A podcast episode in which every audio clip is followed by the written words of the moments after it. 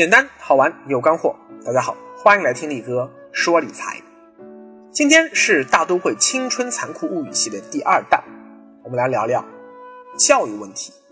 今天的一线城市啊，尤其是上海啊，已经和像香港、台北、东京、首尔这些个我们周边的儒家文化圈中心城市一样，在子女教育问题上走上了不分魔不成佛的恐怖竞赛道。二零一七年九月，一篇名为《牛娃之殇》的文章爆红网络。是一位六十八岁的上海老教授讲述自家外孙从三岁开始的牛娃进阶之路，以及后来一家人的反思。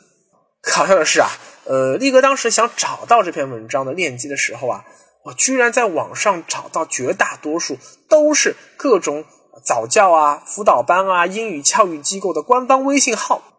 当然了啊，并不是说。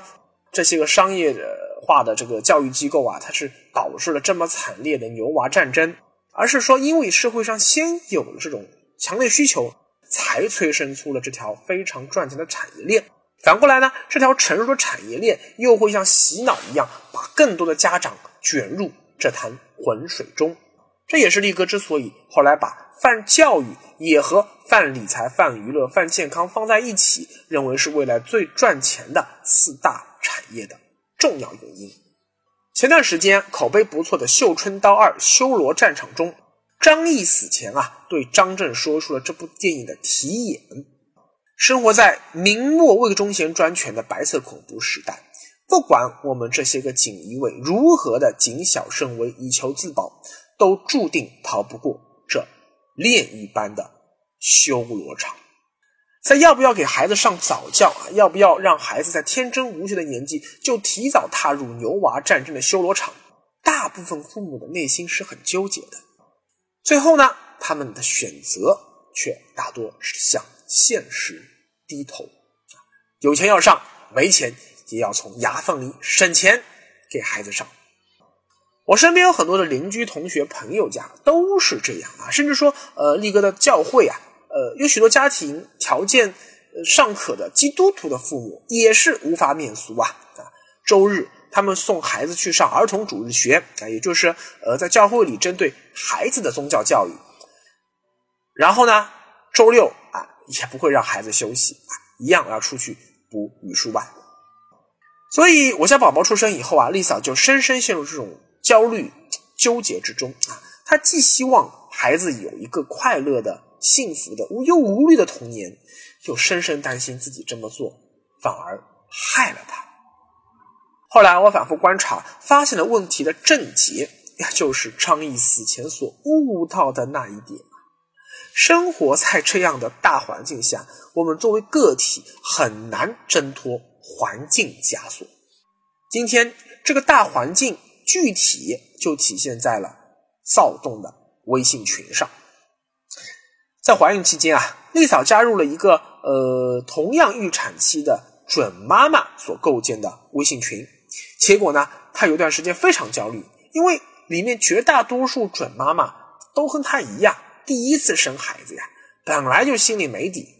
然而世界那么大呀，就算现代医疗技术那么发达，总还是会有一些小概率的，诸如像什么先天畸形之类的意外，这些意外在这个特殊环境下。就会被大肆渲染、无限放大，弄得很多准妈妈都忧心忡忡。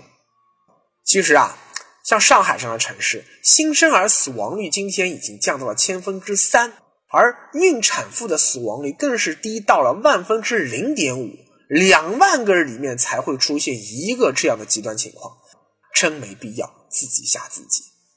一样的道理啊，人类是群居动物。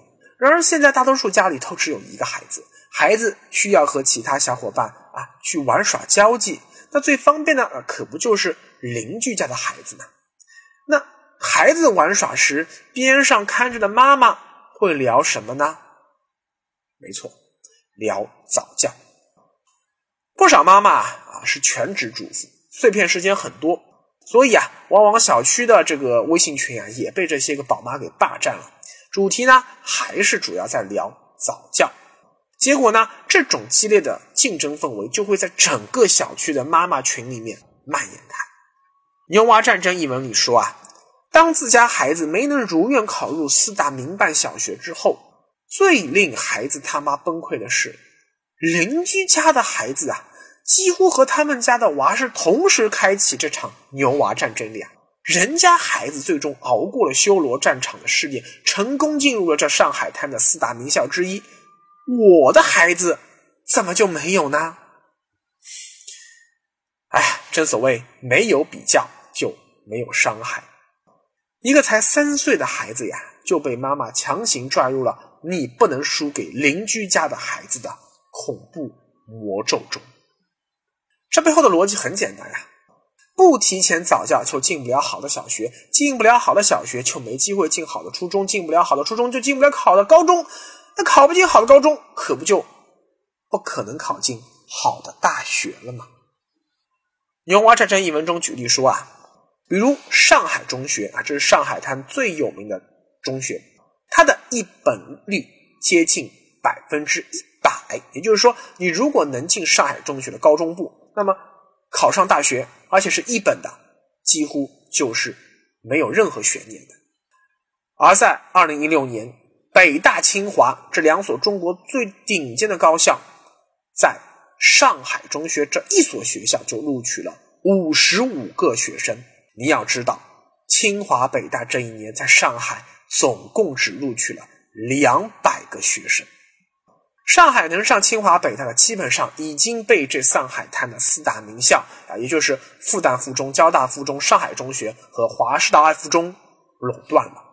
所以从概率学上说，如果你现在不给孩子上早教，不去这个拔苗助长，不不去拼命的把他脑子里啊塞满语数外，那么将来他几乎就不太可能上北大清华了。哎呀，从一开始啊。这场战争的目的就不是让孩子自我成长，变得更有学识和智慧，而是只要你比别人家孩子分数更高，你就是成功。至于你学的是什么，啊，是不是能长期记住，今后对你的一生是不是有用，这些反而是无关紧要的呀。然而，问题的关键是孩子这一生究竟是为谁而活呢？他是为父母的攀比心而活，为一张名校文凭而活，还是说啊，是为了在阶层上能够碾压其他同龄人而活呢？力哥反复说啊，理财就是理生活，理财也好，工作也罢，都是为了赚钱。但赚钱从来不是最终目的，而只是获得幸福生活的手段和目的，千万不能颠倒。如果为了达到幸福这个最终目的，却在通往幸福的道路上痛苦不堪，生不如死，为达目的你是不择手段，那么对不起，你就丧失了初心，这一切就变得毫无意义了。那你可能会说了，幸福是什么？听上去很虚呀。我认为，答案就是自由。基本的自由啊，是物质上、呃物理上的人身自由。我的肉身可以随意的去往任何地方，是叫做基本自由。而比较高级的自由是财务自由啊，我有钱可以让我啊不用工作啊，想去哪儿玩就去哪儿玩。但是最顶级的自由是精神世界的自由。人和动物最大的区别在于啊。动物只会根据生物的本能去吃喝性交，然后呢啊就心满意足的睡去了。而人类却有自由意志，会根据自己的自由意志立身处世，从而获得更高层次的幸福感和满足感。而父母把孩子送往牛娃战场的修罗场，目的啊是希望孩子长大以后能有更大的概率获得。更体面的工作啊，这么一来就能获得更丰厚的收入，从而有更大的可能实现财务自由。然而，为了追求未来实现这种自由的可能性，代价却是要眼下就马上剥夺孩子从三岁一路到十八岁的全部自由。这真的划算吗？试问，今天中国有多少被剥夺了十多年自由的大学生？他们不知道为什么而学，他们不知道为什么而活。请问，一个被剥夺了自由的人，怎么可能幸福呢？说来也巧啊，力哥当时，呃，当年我读小学的时候啊，读的是上海中学隔壁的另一所名校，叫上海小学。只不过呢，小升初时我成绩一般，只对口进了普通初中。但是班里有几个牛娃是考进了隔壁的上海中学。如今啊，二十年过去了呀，这些当年考进上海中学的牛娃，真的比我们这些普娃混得更好吗？至少我观察下来，呃，也不见得吧。一个孩子长大成才啊，背后原因是很复杂的。力哥曾经在《为什么我有钱也不买学区房》那篇文章里做过详细阐述，在力哥的微信公众号中还能搜到。回望我大学前的学生时代啊，最幸福的时期反而是我读的那所相对比较烂的普通初中，因为在这个呃学校之前啊，就在我的小学里，班里牛人很多，我最多只做过小队长，中队长都没做过，而。在之后的高中阶段啊，因为我考了一个还算可以的高中，那班里牛人也很多啊，那我考试还是只能排在中游。这样的竞争环境下，我很难对自己产生很强的自信心和认同感，觉得说自己太他妈泯然众人了呀。唯独在初中这几年，我做过体育委员、班长啊等各种牛逼的班干部，我考试经常能考进全年级前二十名，而。在红榜上啊，榜上有名。我是全班第一批唯二的能够入团的先进分子。我在各种各样的学校的文艺会演出啊，拼命的唱歌出风头。各种老师对我的表扬也都是多过批评。哎，这样的环境下，我才会感觉到相对比较的快乐。这就是环境对人的影响。人不可能改变环境，但。可以改变自己，所以想要改变这种修罗场的命运啊，只有两种办法：要不你换个环境，要不呢不换环境，但无视这种无孔不入的环境压力。